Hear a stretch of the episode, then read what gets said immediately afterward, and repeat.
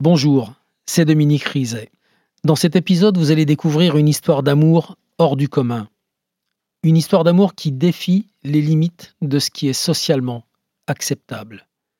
Car oui, on peut aimer sincèrement quelqu'un qui a tué un enfant. On peut aimer Patrick Henry, solidement, pendant plus de 20 ans, et c'est ce que Martin Weiss va vous raconter. Bonne écoute.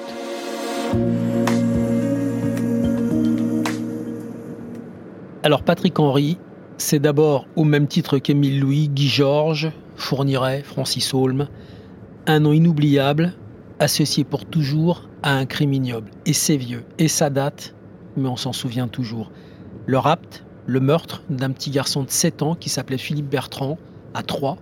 Il l'avait enlevé à la sortie de l'école. C'est aussi un nom pour les livres d'histoire, puisque son avocat Robert Badinter l'a sauvé de la guillotine et qu'il a signé la fin de la peine de mort en France. Pendant 25 ans, Martin Weiss l'a ensuite accompagné tout au long de sa peine de perpétuité en le protégeant bec et ongle, en le protégeant des médias, mais aussi parfois en le protégeant de lui-même. Je lui dit souvent que je l'aimais.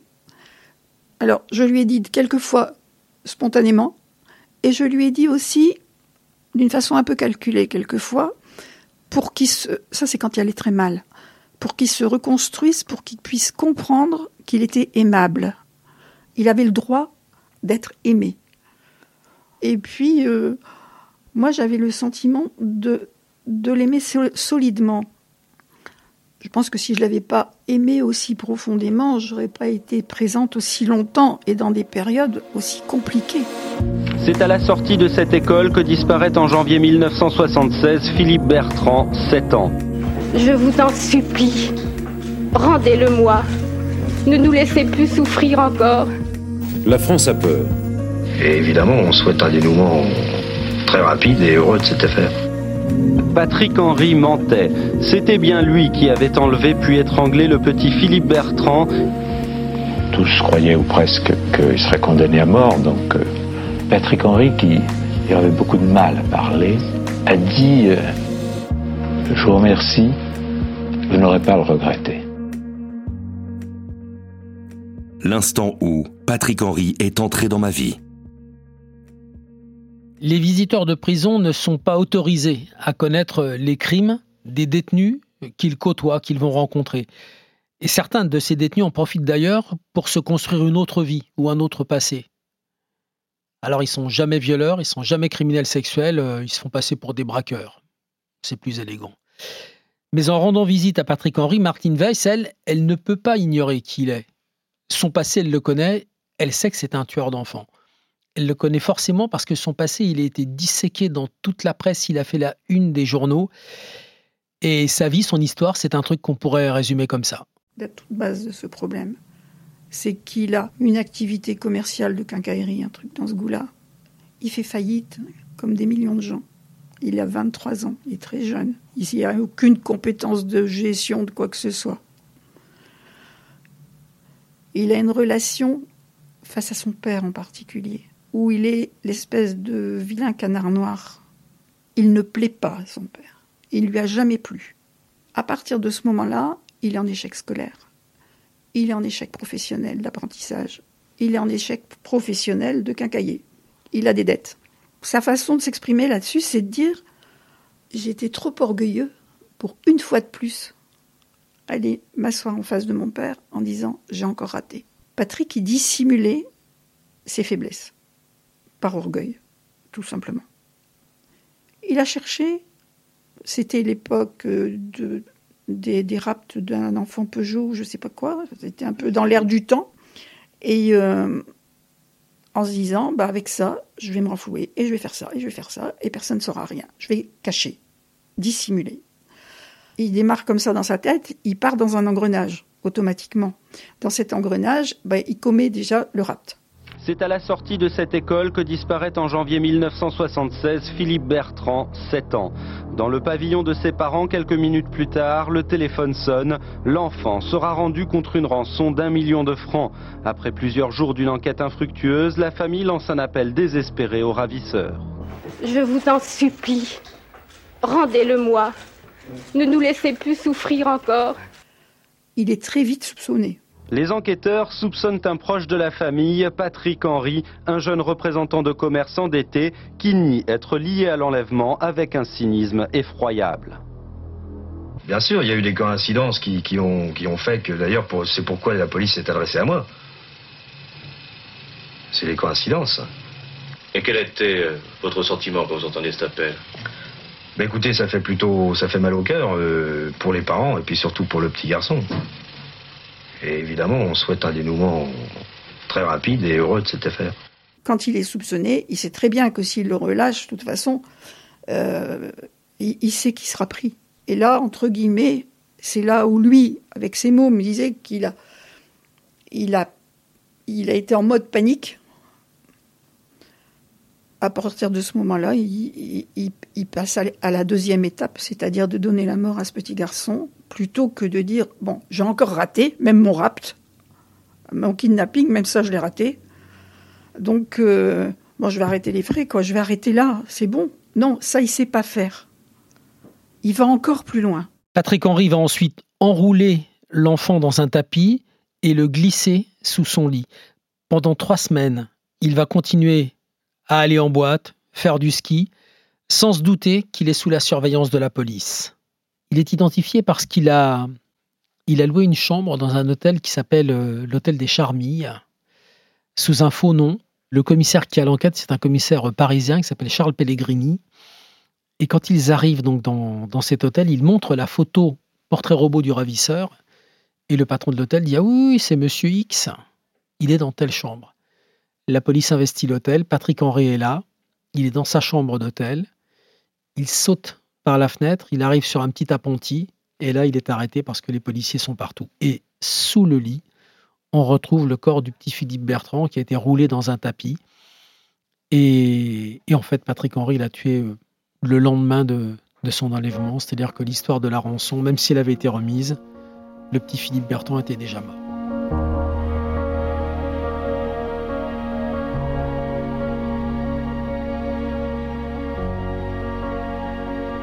La France a peur. Je crois qu'on peut le dire aussi nettement. La France connaît la panique depuis qu'hier soir, une vingtaine de minutes après la fin de ce journal, on lui a appris cette horreur. Un enfant est mort. Cette histoire, elle était oubliée, mais je me souviens quand même que les mamans qui n'avaient pas l'habitude de le faire accompagnaient elles-mêmes leurs enfants à l'école. Entre son arrestation et son procès, c'est passé un an. Pile. Une année. Il était persuadé qu'il serait guillotiné. Absolument persuadé. Il avait d'ailleurs dit au revoir à tous ses proches. Il était certain d'être guillotiné. Et puis, scoop, il l'est pas. Ça a dérangé 99,99 de la France, mais des Français, mais, il n'a pas été guillotiné. Et il a été le premier surpris. hein. Il était persuadé que sa vie s'arrêtait là.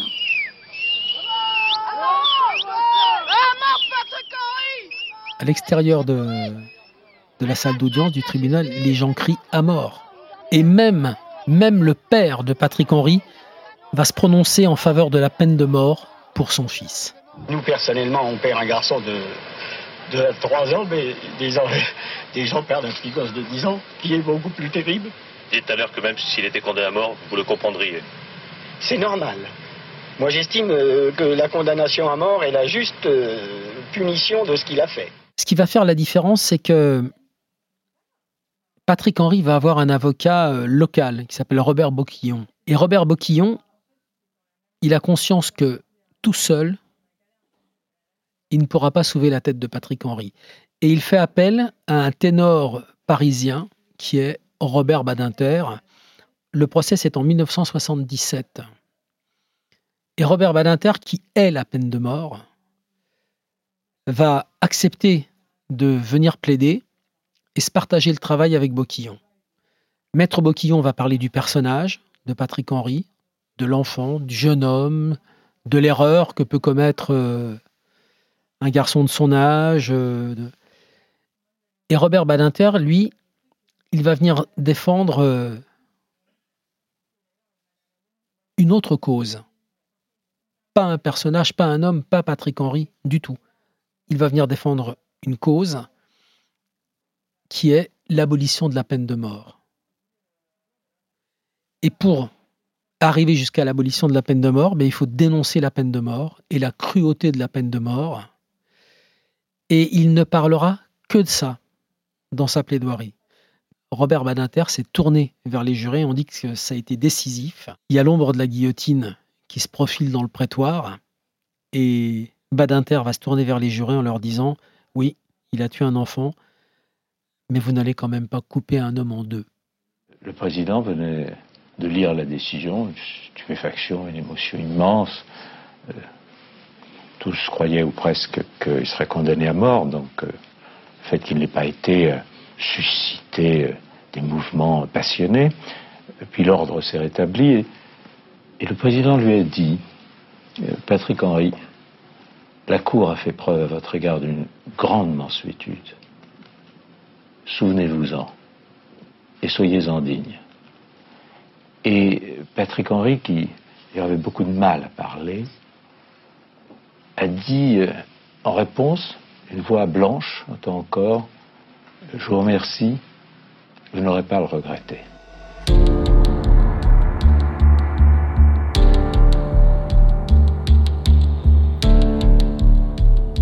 Alors en détention, évidemment, quand il arrive, euh, c'est un tueur d'enfants.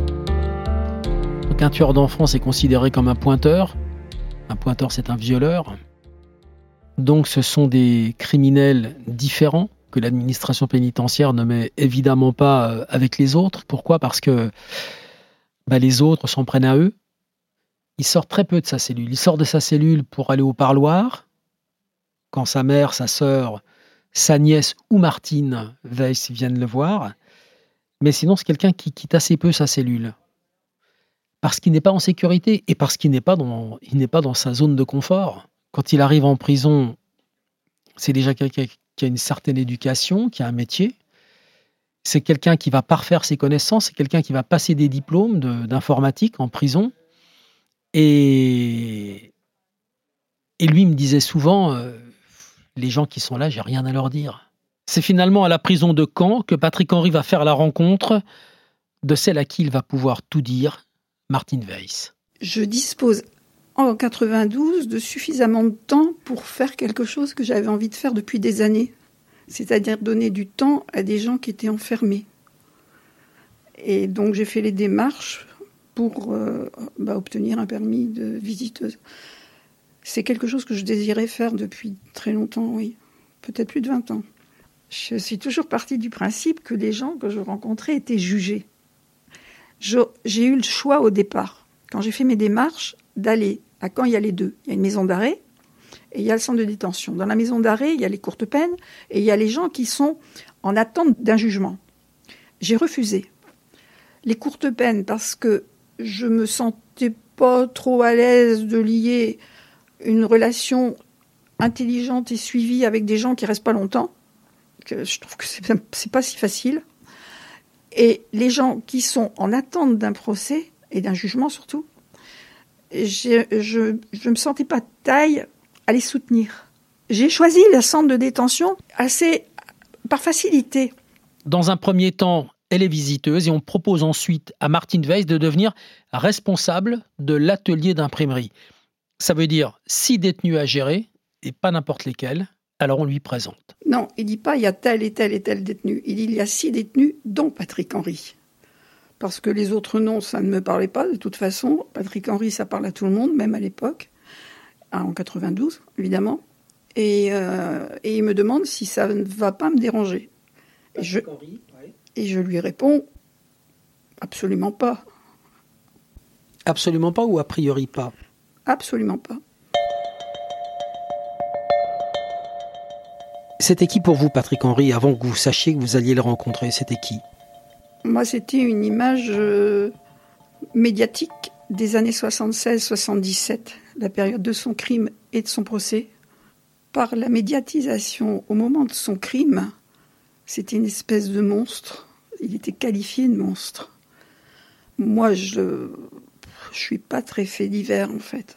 Donc, euh, bon, c'est vrai que je l'ai lu, comme je pense des millions de gens mais je n'étais pas particulièrement concernée. En plus, je pense que quand on décide d'être visiteur ou visiteuse de prison, dans un centre de détention où il y a des gens qui ont des longues peines, donc qui sont qualifiés de criminels et qui sont passés nécessairement aux assises, euh, soit, soit on le fait et on ne se porte pas jugeant, puisqu'ils ont été jugés. Moi, ça, c'est ma mentalité. C'est peut-être une erreur, mais moi, je fonctionne comme ça. Et lui, c'était un parmi les autres. Euh, sauf que lui, son nom était connu. Et contrairement aux autres que j'ai côtoyés, rien que dans l'atelier d'ailleurs, je ne connaissais pas ce qu'ils avaient fait. Lui, oui. Premier jour, vous entrez, vous le rencontrez, vous le voyez arriver, il est comment Comment ça se passe? Moi, j'avais une, vague image qui me restait des années 76-77 avec des espèces de grosses lunettes à écailles, les cheveux un peu mi-longs. Euh, bon, ben là, il est un peu chauve. Euh, il a plus les mêmes lunettes, évidemment. Il est très réservé au départ, très bien élevé parce qu'il a bénéficié de toute façon d'une excellente éducation. Et ça, sur les 25 années où je l'ai côtoyé, cette éducation était là. Il vous parle, il vous parle pas la première fois? Oui, oui, si. Il parle parce qu'il m'explique l'atelier, comment ça fonctionne. Mais c'est très professionnel en fait. C'est un atelier. Hein. C'est pas une relation visiteur-visiteuse ni avec lui, ni avec les autres. C'est un atelier. Dans cette première période, leur relation n'est évidemment pas ce qu'elle va devenir par la suite. Ça se limite à des discussions professionnelles, euh, une intimité qui est, très limitée. Mais parfois aussi, il y a quelques malaises. Quand j'ai été grand-mère la première fois, j'ai ramené des photos. Euh, il les a pas regardées. Les autres, si. Et mon petit-fils, il avait, je sais pas, euh, des photos, il avait un an déjà. Hein. C'était après les vacances, euh, les premières vacances en Creuse. Et euh, je le connaissais pas bien, Patrick, dans cette période-là, pas comme je l'ai connu après. Mais il, est, il a été réellement mal à l'aise. Réellement mal à l'aise, oui. Là, j'ai senti un malaise, je l'ai enlevé la photo, j'ai rien dit. Il m'a mis mal à l'aise aussi.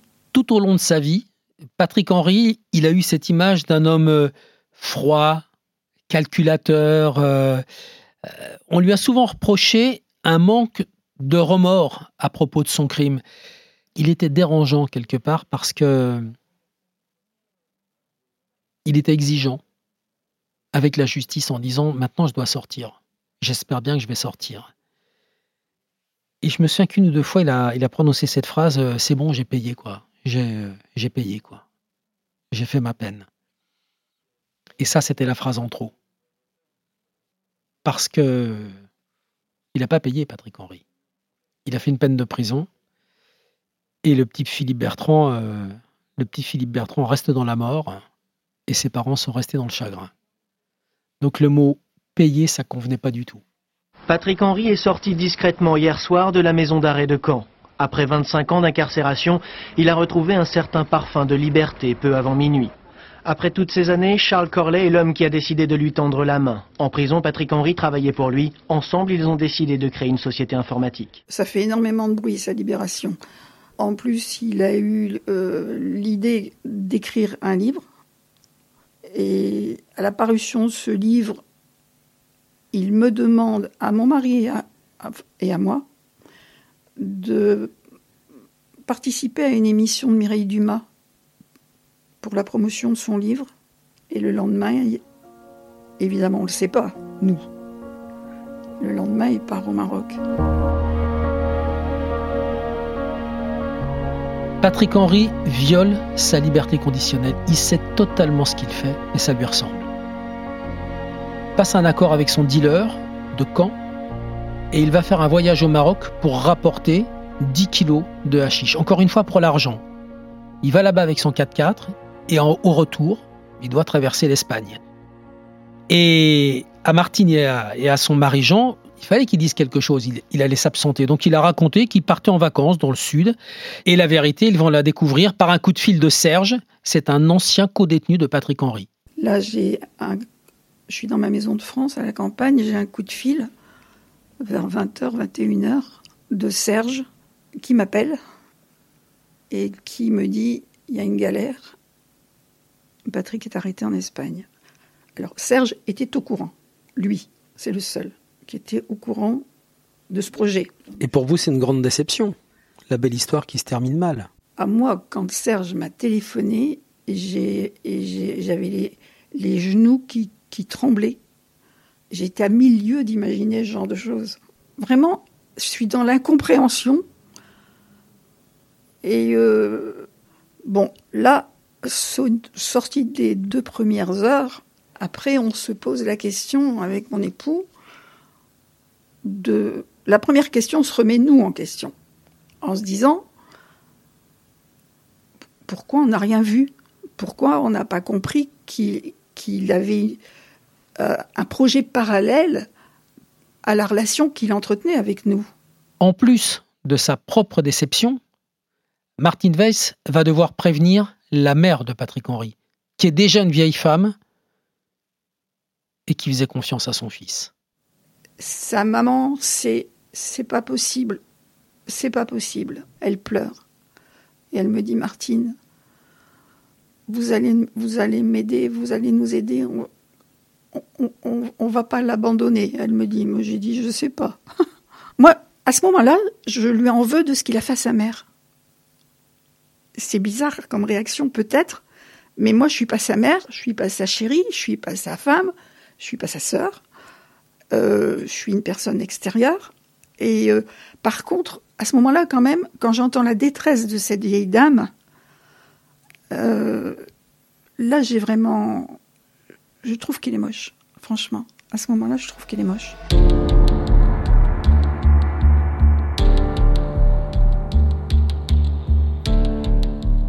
Martin Weiss, à ce moment-là, c'est un choix terrible qu'elle a à faire. Il a trahi. Tout le monde lui a fait confiance, il a trahi. Est-ce que moi, je continue à lui accorder ma confiance? Elle aurait très bien pu tourner les talons et aller voir quelqu'un d'autre en prison ou cesser son activité de, de visiteuse de prison. Mais elle va y aller quand même. L'instant où je le retrouve à Val-de-Reuil, c'est à son retour de sa détention d'Espagne. Et là, tout bascule parce que je rencontre un être humain effondré. C'est pas du tout l'homme que j'ai côtoyé pendant neuf ans à la prison de Caen et même pendant les quelques mois qu'il a eu en liberté. C'est un être humain, vraiment, cette fois-ci. Il pleurait comme à l'école les enfants dans leurs bras. Et moi, je mettais mon bras sur lui, et souvent même un gilet ou une écharpe pour qu'on ne nous voit pas. C'était quand même Patrick Henry, une fois de plus, ce qui fait que les gens, ils promenaient dans le couloir pour venir voir. La bête. La bête. Voilà, la première fois que je vous vois là-bas, je me dis, euh, c'est son amoureuse. Ah bon? C'est, Je pense que c'est l'image que beaucoup de gens devaient avoir. Et c'est. Et... C'est ce que pensaient tous les gens qui venaient au parloir. Hein. Ah c'est l'amoureuse de Patrick Henry. J'étais pas son amoureuse, j'étais son. comment, je sais pas me qualifier, j'étais pas son amoureuse. J'étais son son ami. Je suis sûr que ceux qui nous écoutent doivent penser qu'on est au courant. On connaît la vraie nature de la relation entre Martine et Patrick Henry. Eh ben non, on la connaît pas. Et c'est pas faute de lui avoir demandé à elle quand on était tous les deux. Et moi, c'est pas faute de lui avoir demandé à lui quand j'allais le voir au parloir. Donc, euh, on le sait pas. Mais bah, c'est à vous de vous faire votre opinion. C'est une vérité qui n'appartient qu'à eux. Je lui ai dit souvent que je l'aimais. Alors, je lui ai dit quelquefois spontanément, et je lui ai dit aussi d'une façon un peu calculée quelquefois, pour qu'il se, ça c'est quand il allait très mal, pour qu'il se reconstruise, pour qu'il puisse comprendre qu'il était aimable. Il avait le droit d'être aimé. Comment est-ce qu'on peut aimer Patrick Henry, Martine? Alors j'ai d'abord eu beaucoup de compassion, je pense, dans les sentiments que j'avais pour lui. Beaucoup, beaucoup. Et puis, euh, moi, j'avais le sentiment de, de l'aimer solidement. Je pense que si je ne l'avais pas aimé aussi profondément, je n'aurais pas été présente aussi longtemps et dans des périodes aussi compliquées. Est-ce que vous l'avez déjà embrassé sur la bouche? On se faisait des pious.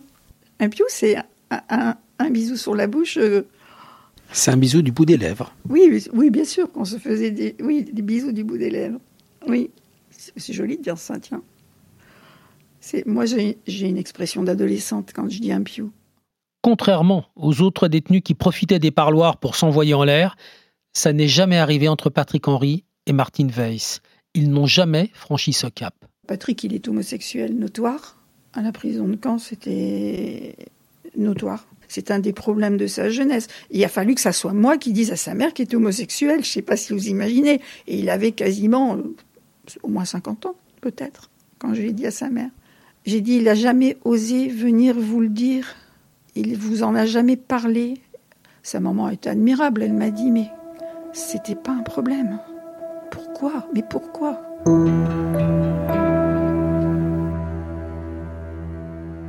Un jour, Martine, plus tard, mais je suis allé le voir en prison, j'ai fait une demande de permis de visite. On s'est vu une dizaine de fois à Melun. Il m'a dit un jour où on parlait de, Philippe Bertrand, mais il m'a pas raconté les choses comme il vous les a racontées, parce que je suis un journaliste, parce que je suis un homme, parce que c'était pas pareil.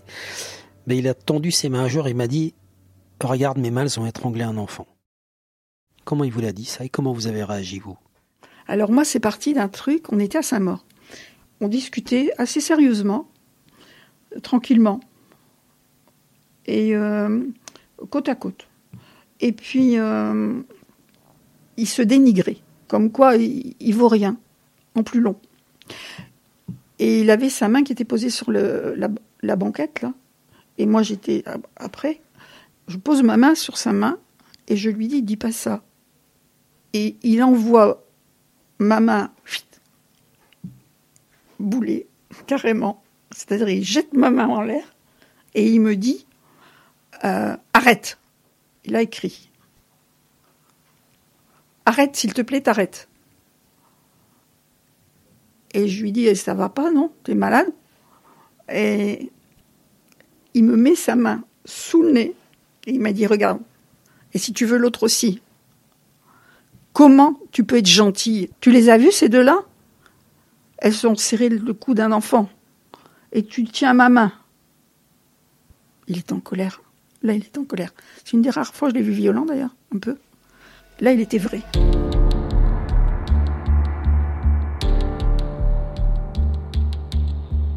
En 2017, quand je vais voir Patrick Henry à la prison de Melun, je sais que c'est un, c'est un coureur, c'est un sportif. Il est sec.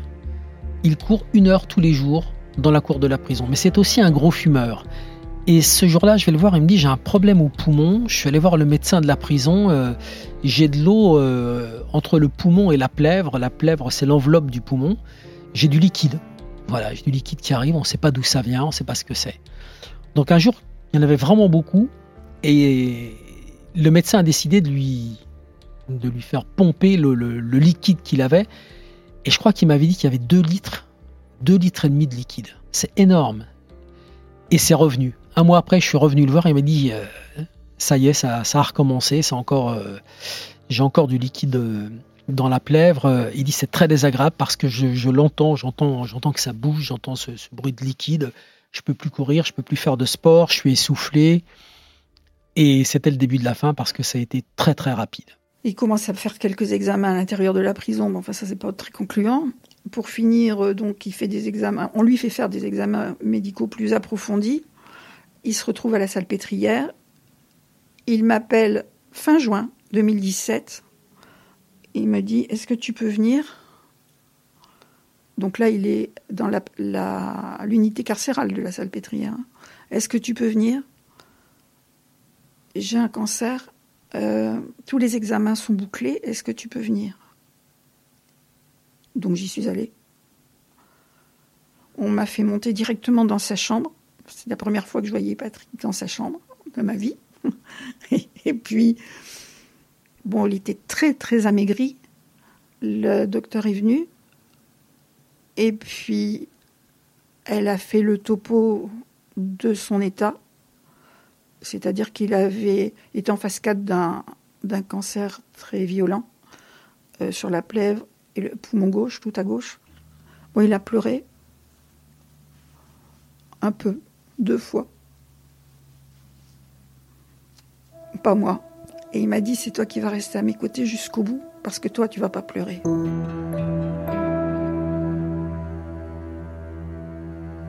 Ok, merci.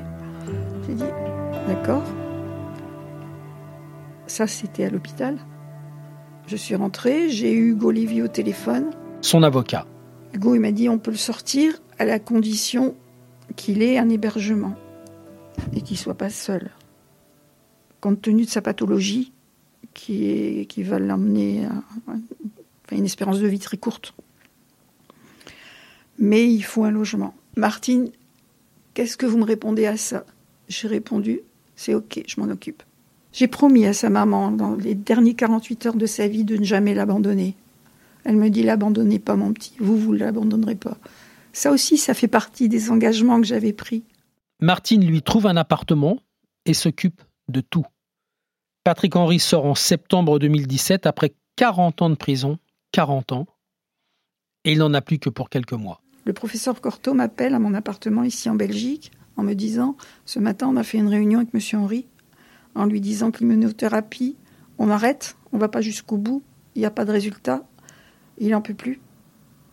On arrête tout.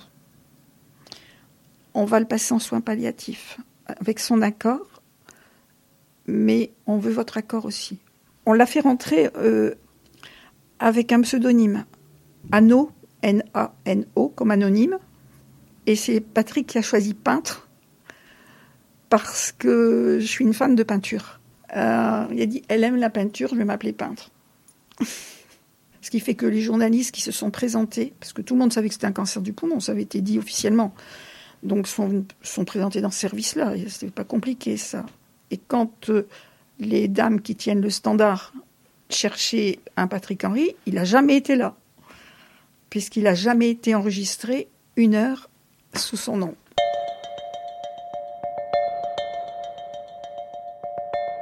Donc euh, quand je suis arrivée euh, en début d'après-midi, vers 13h30, 14h, au CHU de Lille, on était tous les deux.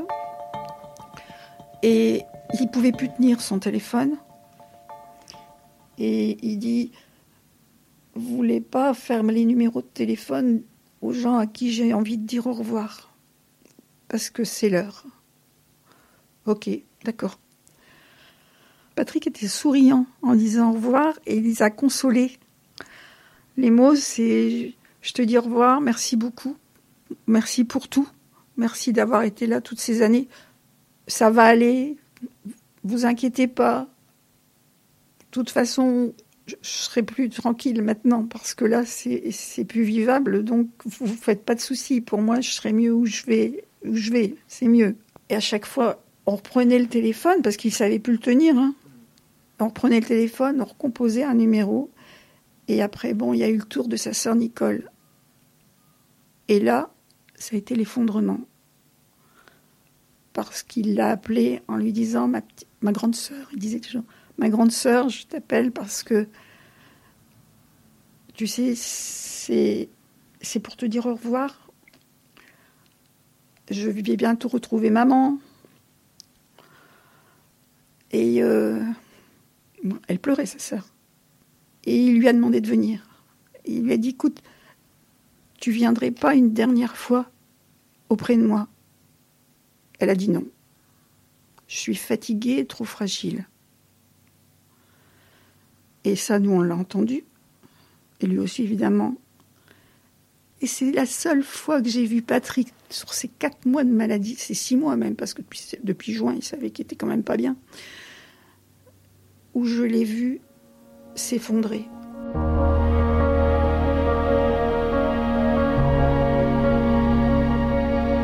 Moi, j'ai pas pleuré devant Patrick pendant tous ces mois. Mais là, je sais pas comment j'ai fait pour pas pleurer. Martine et son mari Jean vont continuer d'aller voir Patrick tous les jours jusqu'au mercredi suivant. Il est sous morphine, il est complètement shooté, mais il va faire un dernier pied de nez à sa confidente en profitant du fait qu'elle soit en déplacement à Dijon chez son fils. Ça, il m'a fait une dernière pirouette, Patrick, parce que me disent, Monsieur Henri euh, nous a dit que vous étiez absente, donc il veut qu'on lui dose, on lui donne des doses beaucoup plus fortes pour qu'il puisse s'endormir tranquillement. Et là, maintenant, j'étais à Dijon. Hugo Lévy a été magique. Son avocat Ouais, je l'ai appelé. Je suis arrivée chez mon fils, j'étais en disant mais c'est pas vrai, je suis là tous les jours. Et il me fait ce tour de dire elle n'est pas là, comme ça je peux partir, elle va pas devoir encaisser ça. Et euh, j'ai appelé Hugo Lévy. Hugo, il a été génial parce que il a senti que là, je justement, je me suis sentie quand même dépossédée en plus de, du dernier moment que je voulais être là. Et il est resté au téléphone presque toute la nuit avec moi. Et je lui disais, mais Hugo, bon, ça va, vous pouvez aller vous coucher. Hein. Mais euh, m'a dit non, c'est un accompagnement dans la mort, Martine, et je vous laisse pas toute seule. Grand spécialiste des rebondissements en tout genre, Patrick Henry ne meurt pas le jeudi soir, mais le dimanche. Et Martine va donc avoir une dernière occasion de lui parler le samedi soir via sa nièce, Sophie. Elle a mis le téléphone contre son oreille. Il a articulé des mots sans son. Moi, je lui ai dit, mon cœur, je te dis au revoir, je t'aime. Je lui ai dit beaucoup, souvent. À Châteauroux, quand il m'arrivait de lui dire, je lui disais quelquefois, ça va t'arracher la gueule, toi, de dire que tu m'aimes. Et il me disait, je te le dirai le jour où je serai dehors. Bon, vu les circonstances quand il est sorti, je n'ai pas été lui demander. Hein. Par contre, le, tout dernier soir, après tous ces adieux successifs, là, euh, Jean est parti à la salle de bain, de, enfin dans le cabinet de toilette de la chambre, et on s'est trouvés tous les deux. Il m'a dit viens. Donc je me suis mise presque au-dessus de lui, mais sans me toucher. Il a pris mon visage dans ses mains. Il m'a dit Maintenant, je peux te le dire, je t'aime. Et où je vais, il y aura ma maman à, ma droite et je t'attends à, ma gauche. Et je lui ai dit, espèce d'enfoiré, faut que tu meurs pour que tu parles, tu te rends compte? Il m'a dit, bah ouais. Dernier mot que j'ai entendu de lui.